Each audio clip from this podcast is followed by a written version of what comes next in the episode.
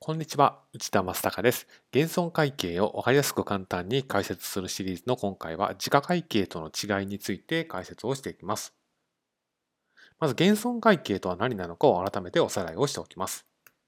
で減損会計というのは、固定資産が使ったり売ったりすることでお金を稼ぎますと。そのお金を稼ぐ力に注目する会計基準のことを減損会計と言います。ですから今少し触れましたけれども、固定資産を使ってお金を稼ぐこともあれば、売ってお金を稼ぐこともあります。いろいろ検討手順はあるんですけれども、お金を稼ぐ力が落ちたら、母価を稼ぐ力を示す金額まで落とすと。そういった会計処理をします。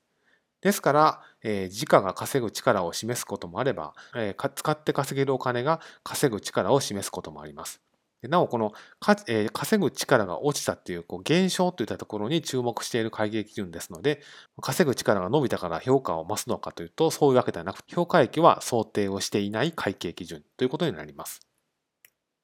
一方の時価会計ですけれども、これは時価で売ることを目的にしている資産が対象ですから、例えば売買目的有価証券とかですけれども、まあ、時価イコール稼ぐ力ですと。時価で稼ぐことを目的にしているわけですから、時価が上がれば稼ぐ力は上がりますし、時価が下がれば稼ぐ力は落ちます。ですから、基本的に必ずずっと時価で評価をすると。そういう処理をします。ですから、時価が落ちると稼ぐ力が落ちたので評価損になりますし、時価が上がると稼ぐ力が伸びたので評価益になるということです。ですから、減損会計と時価会計の違いは、まあ、今の解説でなんとなくイメージ湧いたと思うんですけれども、まず減損会計は稼ぐ力が落ちた時に母価を落とすと。ですから、時価が常に稼ぐ力を示しているとは限りません。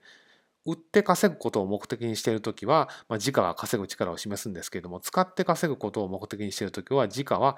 あまり考慮の対象にはなりません。一方の時価会計はというと、基本的に稼ぐ力イコール時価というふうに捉えていますので、まあ、常に時価で評価をすると。